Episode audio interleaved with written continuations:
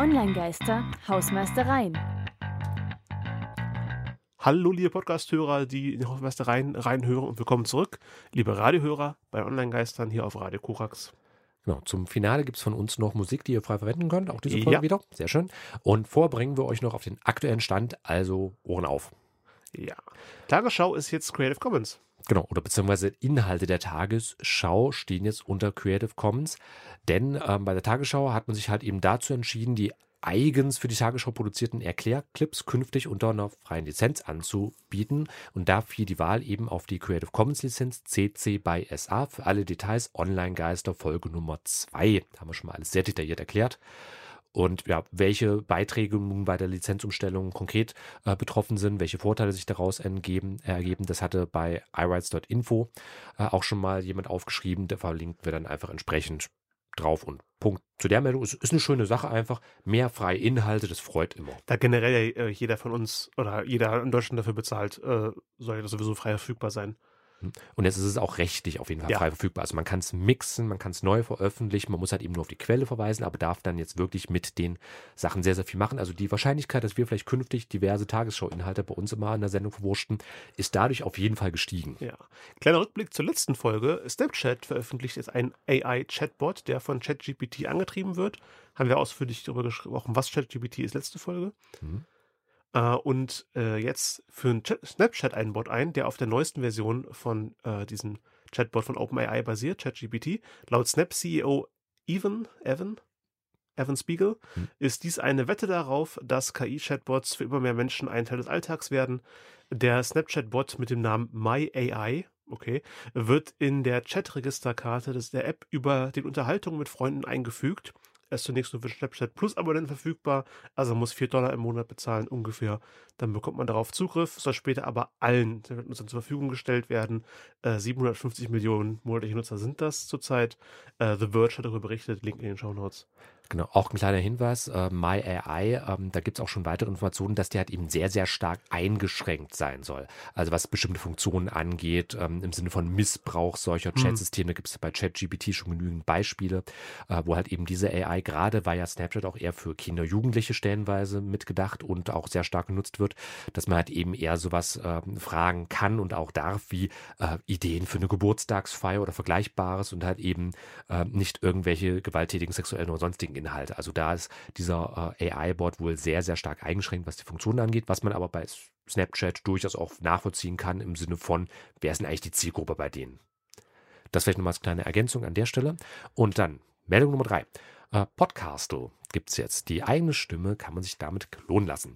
Denn äh, der Dienst Podcastle gibt ein neues Feature namens WeVoice bekannt. Und mit dem können halt eben Nutzerinnen ihre eigene Stimme klonen lassen. Durch das Einsprechen, laut Unternehmen von circa 70 Sätzen, können innerhalb von 24 Stunden digitale Kopien der eigenen Stimme erstellt werden. Und das kann dann zum Beispiel genutzt werden, um Texte automatisiert einsprechen zu lassen oder Vergleichbares. Gibt es auch schon von anderen Unternehmen, die halt eben ähm, so eine ja, digitale Variante einer Stimme mit haben. Zum Beispiel gibt es da ein sehr bekanntes ukrainisches Unternehmen, das zum Beispiel in dieser Obi-Wan Kenobi Streaming-Serie von Star Wars äh, die Darth Vader-Stimme erstellt hat. Also Ah, der okay. Schauspieler von dem Anakin Skywalker, der Hayden Christensen, hat den Darth Vader gesprochen, aber der war ja im Original ein anderer Sprecher, Ja. James Earl Jones. Und der James Earl Jones, also die Original Darth Vader-Stimme, hat halt eben auch seine Stimme digitalisieren lassen. Und der andere Schauspieler spricht dann einfach nur seinen Part ein und der wird dann einfach nur mit dieser Technologie so verändert, dass es halt eben klingt wie Darth Vader. Also es gibt schon viele Unternehmen, die das machen, aber Ja. jetzt speziell von Podcastle halt auch für zum Beispiel den Podcast-Bereich. Ähm, ich bin ja ein bisschen skeptisch gegen den ganzen Klonen lassen, das Deepfake für die Stimme.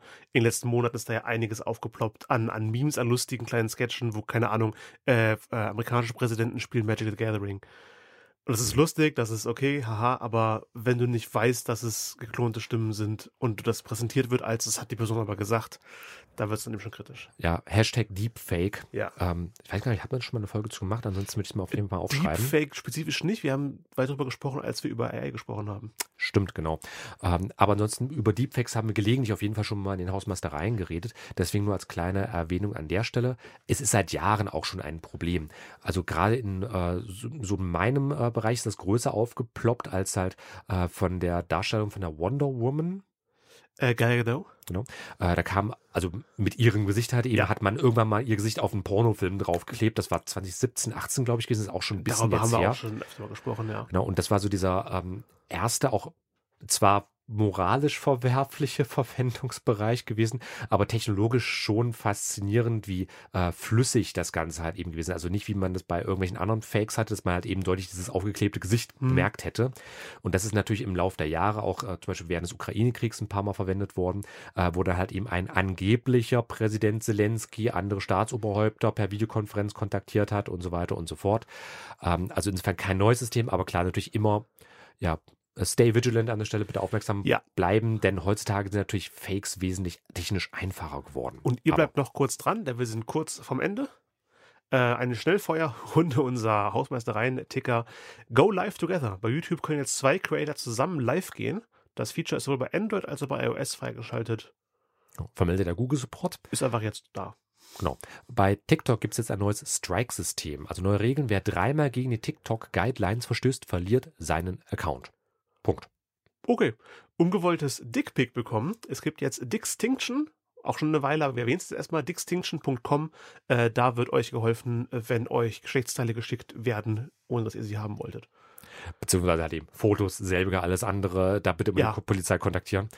Äh, und dann Google Podcasts. Es gibt Spekulationen über eine baldige Einstellung. Der Nachfolger YouTube Podcasts soll da schon bereitstehen.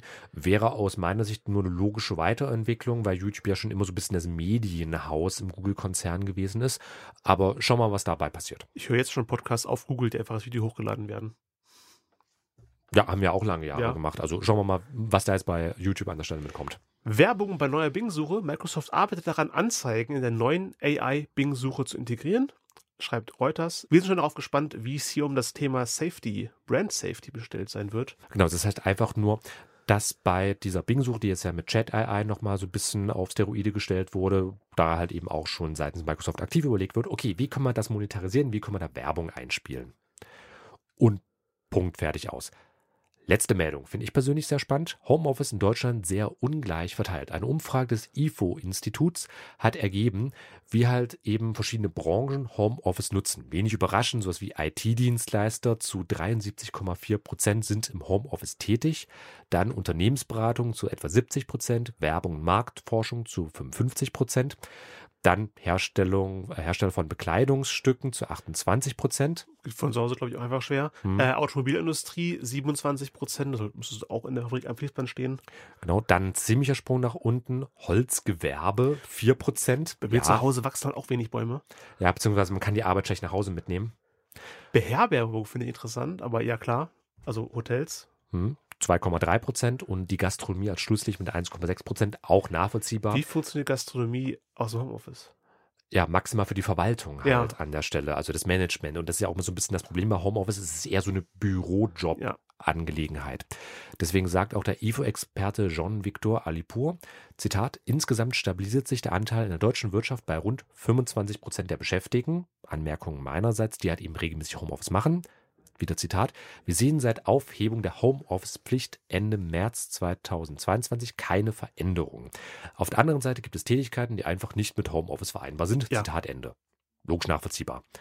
Ähm, Ich finde es aber ganz interessant, also Dienstleister im Schnitt sind zu 35 Prozent, zumindest teilweise im Homeoffice aktiv und ja Großhandel, verarbeitendes Gewerbe nur zu 16 Prozent.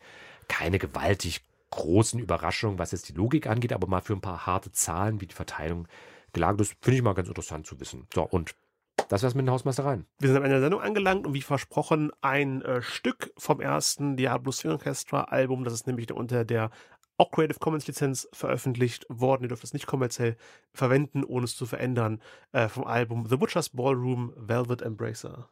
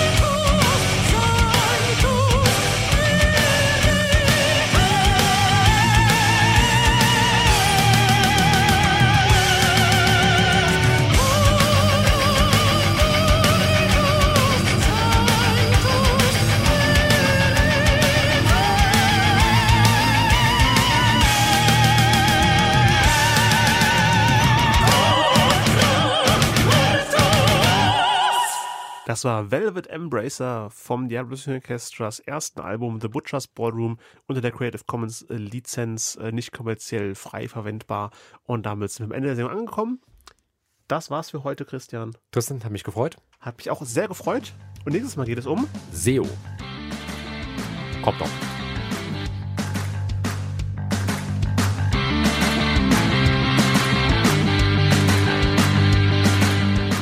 Das war Online-Geister. Radio über Netzkultur, Social Media und PR. Von und mit Tristan Berlet und Christian Allner. Alle Links zur Sendung, Kontaktmöglichkeiten und das Archiv zum Nachhören gibt es unter www.onlinegeister.com.